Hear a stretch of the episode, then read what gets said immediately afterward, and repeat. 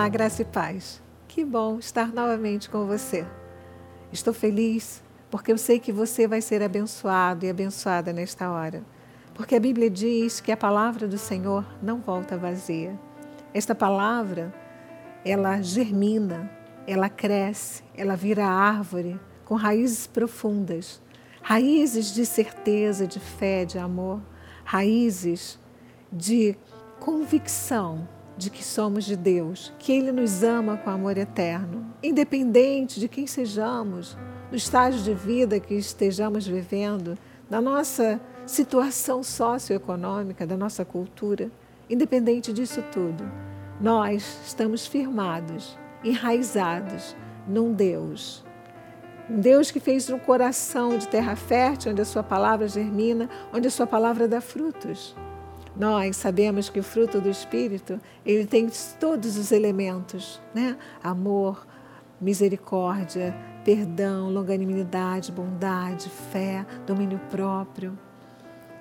Esse, esse, essas características, essas nove características deste fruto do Espírito, elas habitam em nós. A paciência, a fidelidade, tudo que Deus representa está dentro de nós.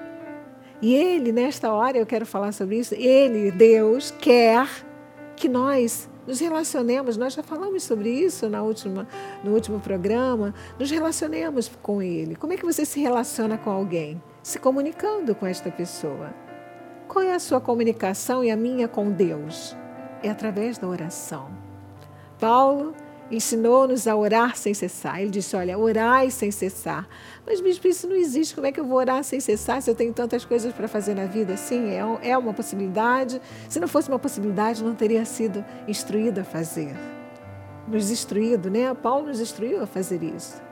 Paulo disse à igreja de Filipenses, Filipenses 4, 6, se você quiser pegar a sua Bíblia para conferir coisas espirituais com espirituais, que nós não devíamos ficar ansiosos de coisa alguma, antes nós tínhamos que fazer conhecidas diante de Deus todas as coisas, todo o nosso querer. E como é que nós fazemos conhecidas diante de Deus? Através da oração.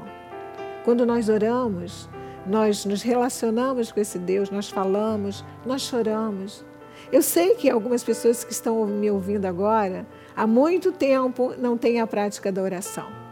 Não oram, não conversam com Deus, mas quando estão em face a um desafio, clamam a Ele. Por que ser assim? Por que só orar a Deus quando se necessita? Por que só orar a Deus quando está prestes a fazer um negócio ou quando está querendo ganhar alguma coisa. A Bíblia diz, o apóstolo Paulo ensinou, fazer conhecidas todas as coisas.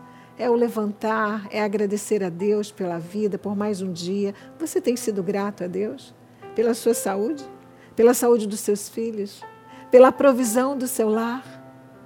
Porque muitas vezes nós temos tudo e queremos tanto ter mais que não percebemos quão preciosos são todos os benefícios que o Senhor tem nos dado. A quantidade imensa de coisas que Deus tem nos dado. A vida, a capacidade de enxergar, de ouvir, de você me ver, de todos os dias nós vermos as misericórdias do Senhor se renovando. E você tem orado a Deus por isso? Quando você pega o seu automóvel e você simplesmente sai em direção a, aos seus compromissos e sequer diz: Senhor, obrigada por este automóvel, pelo combustível que eu posso botar, obrigada porque os teus anjos estão à minha volta. Hoje eu queria que você se focasse na questão da oração. A oração é uma prática. E quando o apóstolo Paulo disse orar sem cessar, significa dizer que eu e você podemos fazê-lo. Em qualquer momento, quando você tiver uma pausa no seu trabalho, você não precisa orar, se ajoelhar, sim. Tem momentos que a Bíblia diz: entra no teu quarto, tranca a porta e você e Deus se ajoelha e ora, e clama e chora. Mas em todo momento, nem todos os momentos, nós podemos fazer isso. Talvez você esteja no meio de uma audiência e de repente te sobrou cinco minutos. Ora ao Senhor. Talvez você esteja no meio de uma discussão de trabalho e todo mundo parou para um coffee break. Ora ao Senhor. Se relaciona com aquele que pode te dar tudo. com aquele que tem lançado sementes de vida na sua vida. É necessário que nós, que somos cristãos, e nós vimos o nosso Jesus amado, nosso Mestre, enquanto em carne, ele se recolhia para orar. E numa das passagens, o Senhor vira para os apóstolos e diz: Nenhuma hora vocês puderam orar comigo. Hoje em dia, você leva horas nas mídias sociais e nem 15 minutos, que sai cinco, você pode passar se relacionando, orando a esse Deus. Vamos mudar isto. Vamos ser homens, mulheres, jovens, crianças, idosos, anciãos. Vamos ser pessoas, servos de oração. Porque quando eu oro, eu me relaciono com Deus. Em meu nome pessoal e no nome do meu amado e querido marido apóstolo Miguel Ângelo, eu desejo que a partir deste momento você introduza na sua agenda de vida um momento de oração a Deus. E você vai ficar impressionado. Sabe por quê? A oração abre portas que só Deus poderia abrir. Graça e paz.